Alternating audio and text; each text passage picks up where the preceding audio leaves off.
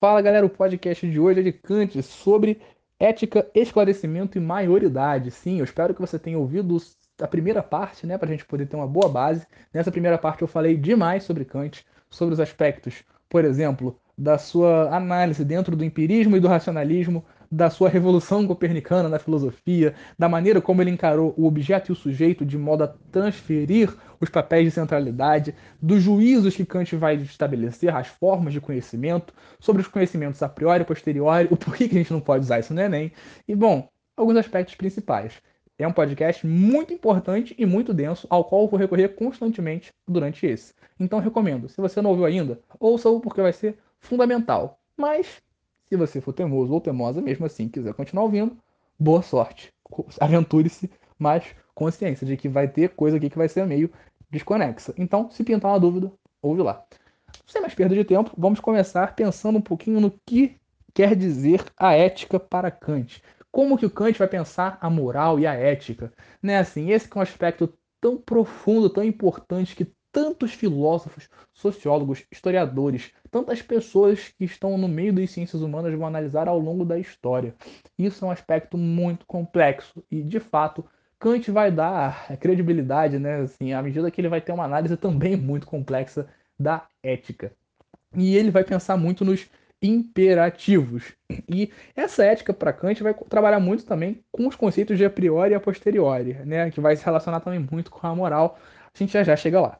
Mas para Kant, é, a ética, né, que assim, de modo geral, a moral está mais relacionada, só para a gente iniciar, a moral estaria relacionada a um conceito mais geral, um conjunto de regras que convivem e que participam de uma vida na sociedade.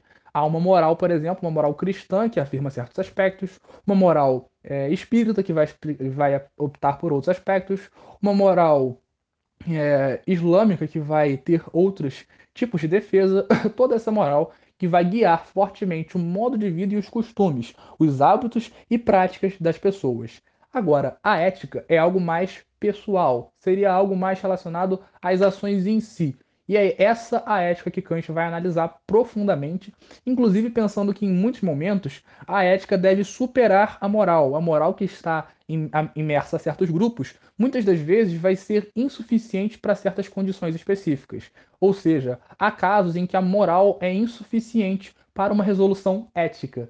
Olha que fantástica análise de Kant. Que em alguns momentos a moral de certas crenças, de certos grupos religiosos ou não religiosos, grupos sociais, políticos, dos mais diversos, essa moral pode não ser suficiente para uma decisão correta de fato.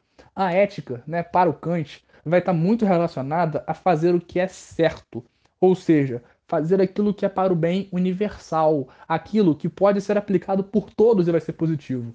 A gente pode ter uma análise muito simplista da ética de Kant, e eu até vou dar uma resumida para evitar um podcast muito extenso. Já até citei esse aspecto, essa, essa possibilidade no podcast especial recentemente que nós tivemos sobre política brasileira, inclusive recomendo, falo um bocado sobre ética e moral lá também, citando ética em Kant. Mas a questão central é que para Kant essa ética tem que ser algo universal, algo que abranja toda a humanidade. Em essência, faça com o outro aquilo que você gostaria que fizessem contigo e não faça com o outro aquilo que você não gostaria que fizessem com você. Se você se, sente, uh, se sentiria mal se determinada situação fosse feita contra você, se você acha que é correto fazer isso com outra pessoa, tome a decisão. Não acha bom para você, não acha que vai ser bom para o outro, não faça. Se você acha que vai prejudicar o coletivo, não faça. Se vai ser bom para o coletivo, faça.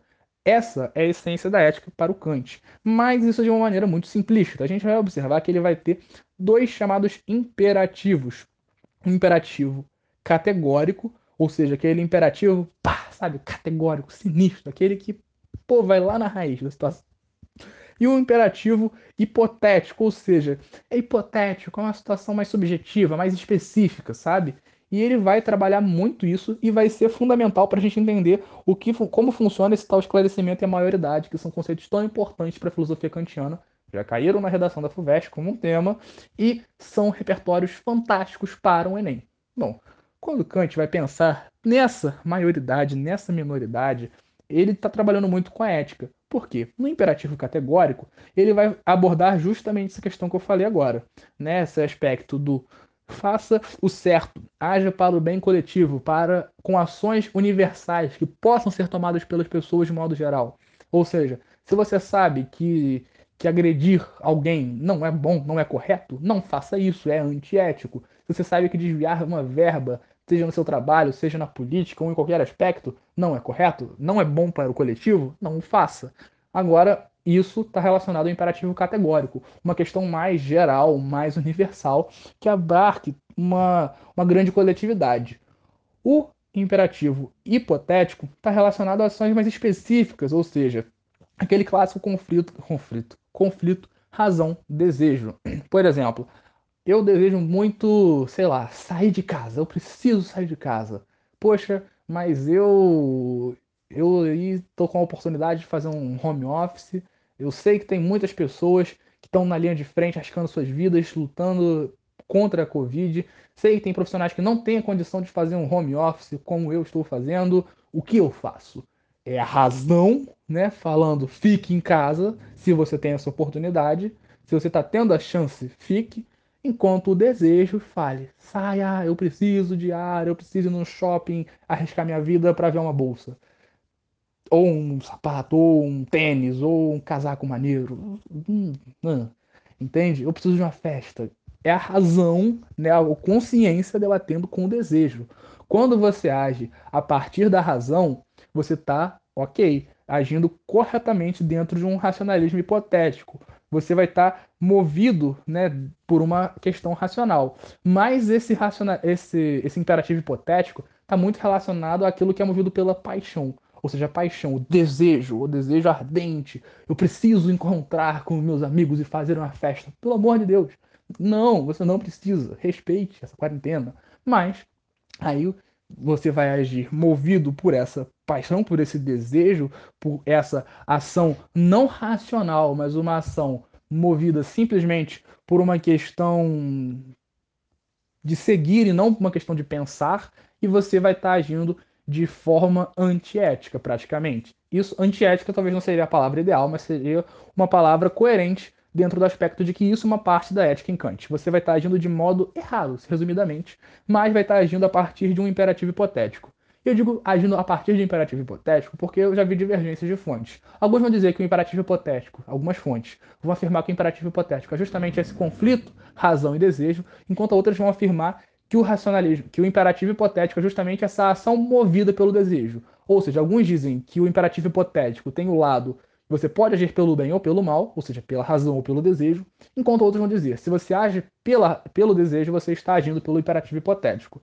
É uma questão que também está relacionada a traduções, ele escreveu num alemão, mas inclusive um alemão um pouco arcaico, porque é um alemão ainda do final do século XIX, então tem algumas transformações que vai ser traduzido para outras línguas para depois ser traduzido para o português. Então há essas divergências e também a questão das próprias fontes. Alguns historiadores que vão interpretá-lo de alguma forma que vai trazendo pequenas divergências em relação a, ou, ou algum filósofo vai interpretar e vai trazer pequenas divergências em relação à teoria fundamental e inicial que ele propôs. Mas, em essência, a gente pode pensar dessa forma. E ainda dentro desse aspecto, a gente já pode chegar um pouco melhor no que quer dizer justamente, primeiro, a política e depois esse conceito de esclarecimento.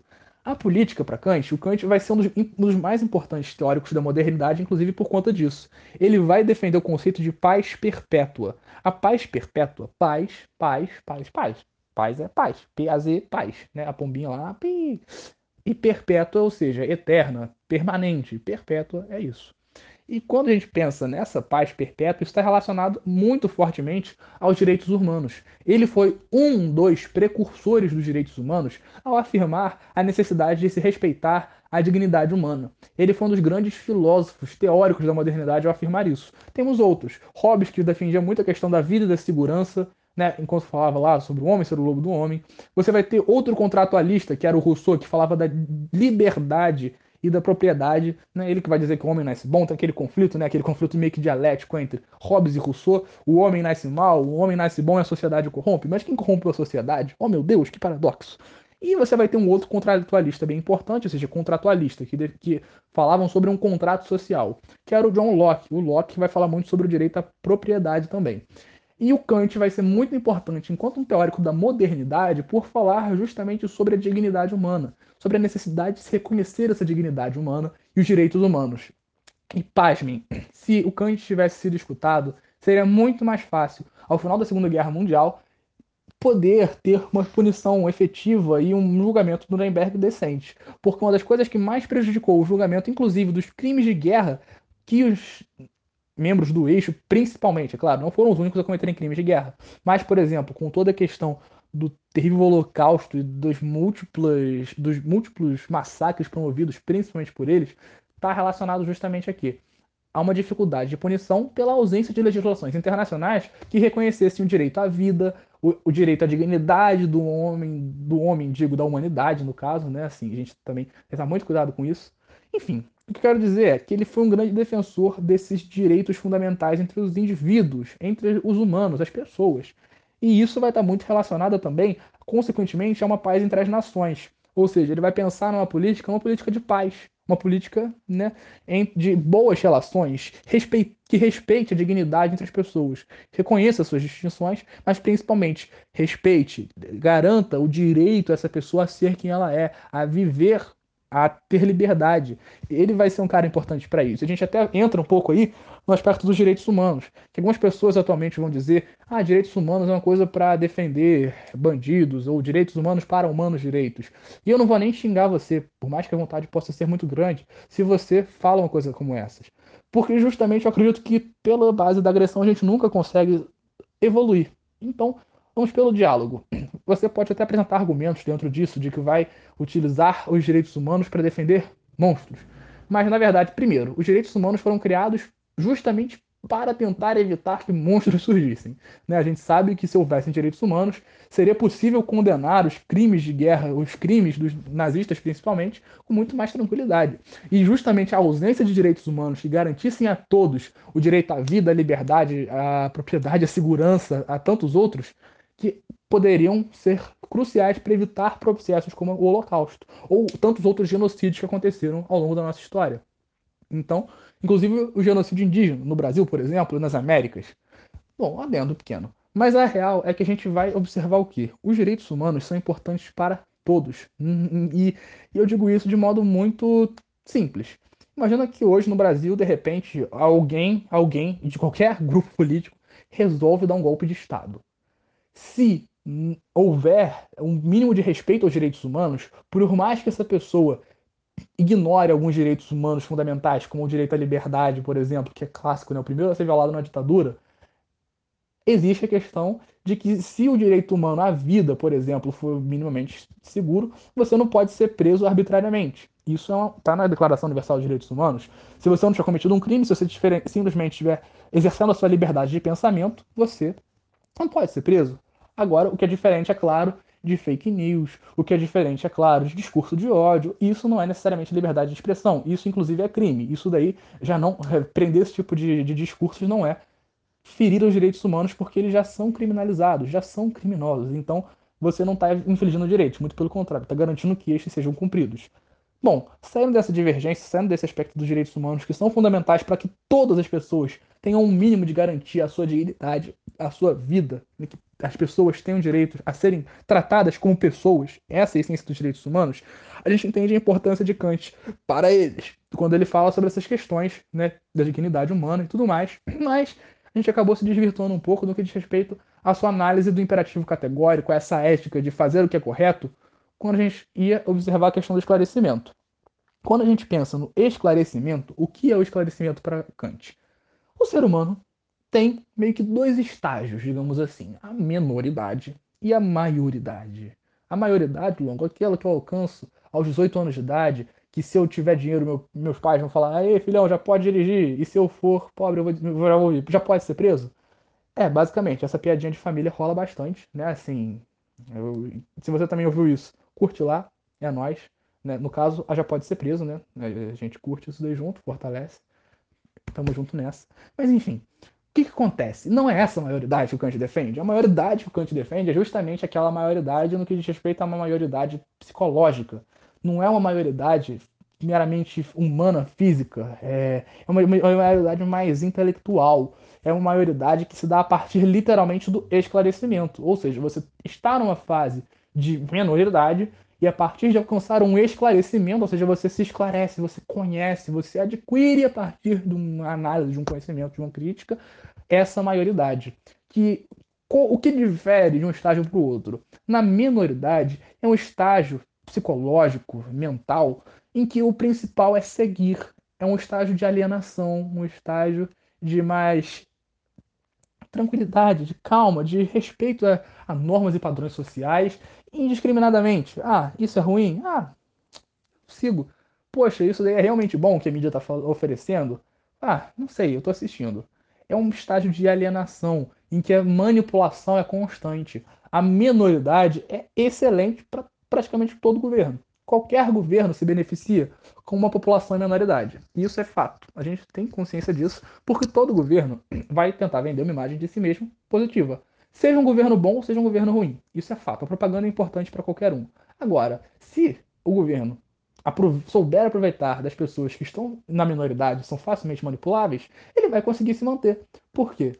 É muito simples. Se a pessoa é manipulável, se é uma pessoa que simplesmente tem uma ideia de seguir um rebanho, se é uma pessoa que simplesmente é alienada, uma pessoa que é facilmente alienável, está na minoridade, não é uma pessoa esclarecida, é muito simples eu consigo a convencer e a alienar a algo. Isso vai dialogar muito até com o conceito lá da indústria cultural, a cultura de massa e a hegemonia cultural, respectivamente, né, do Adorno e Horkheimer, e na hegemonia cultural do Gramsci, que já foram abordados lá nos podcasts sobre Escola de Frankfurt. Recomendo que você ouça, que estão muito maneiros também. Enfim, quando a gente pensa nesse aspecto da, do esclarecimento, ou seja, esse ato de, de uma crítica, de um pensamento mais reflexivo, filosófico, quando você é capaz de atingir essa maioridade, você consegue o quê? A maioridade é o estágio no qual você vai estar sendo capaz de pensar por conta própria. Enquanto na minoridade você recebe conhecimento, na maioridade você constrói conhecimento. Atenção, isso não é necessariamente um estágio de egocentrismo psicológico. Você não vai ignorar o conhecimento alheio, o que os outros você pode receber dos outros para construir por conta própria. Não é isso que o Kant defende. O Kant defende que você esteja num momento em que quando você recebe uma informação, você possa pensar criticamente sobre ela. E pensar criticamente, muitas vezes pode ser inclusive isso é legal. Vou utilizar isso, vou aplicar isso em minha vida, vou buscar conhecer mais sobre isso.